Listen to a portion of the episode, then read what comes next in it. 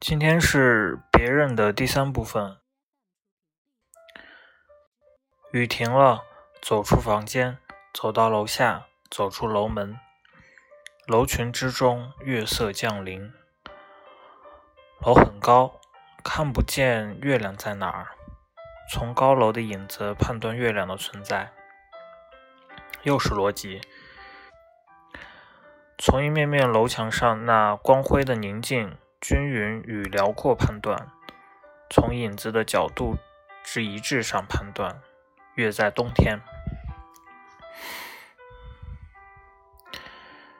因而，舞台设计者掌握一些技术，最先进的科学技术，在人的视觉上造成同样的效果，惟妙惟肖。舞台设计者并不出面，导演、美工、灯光师和音响师。上帝造物主并不出面，逻辑出面。人都藏在哪儿？从理论上讲，有千百万人正共度着雨后凉爽的月夜。树丛中有虫鸣，不止一处，此起彼落。偶尔的人语，间断的顽童的笑闹，笑声朗朗。人都在哪儿？在哪儿？在干什么？婴儿啼哭。远处建筑工地上的哨子。什么地方一声刹车，司机必是吓了一跳。有人嚷，嚷了好一会儿，渐渐安静下来。时隐时现的有一把萨克斯吹着，有一条沙哑的嗓子唱着。唱着远方，或者唱着从前。为什么不相信这是录音师的作为呢？为什么这一切肯定不是导演、美工、灯光师和音响师的作为呢？因为没有一排排椅子，没有帷幕，不见舞台。因为伸出手就可以摸到路边的丁香和月季的枝叶。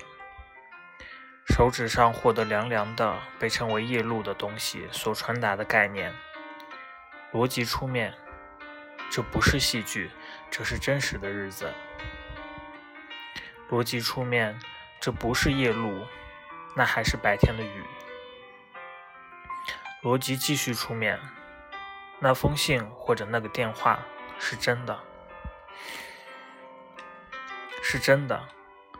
因而是真的有千百万人正共度这雨后凉爽的月夜，但真的是指什么？真的二字说的是什么？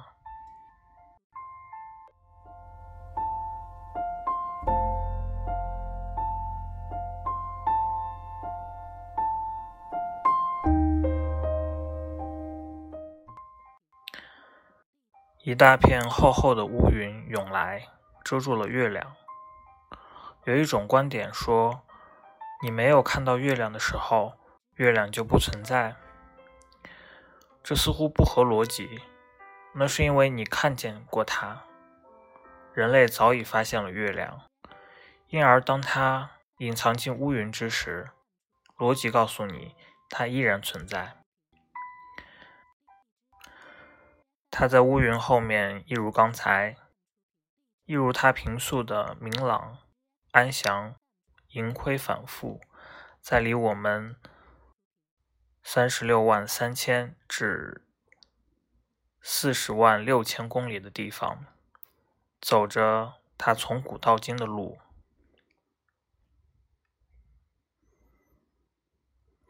但是，如果我们没有发现它呢？如果人类从未发现它呢？我们怎么说？我们就会说它不存在。在人类发现冥王星之前，太阳只有八颗行星，不存在第九颗。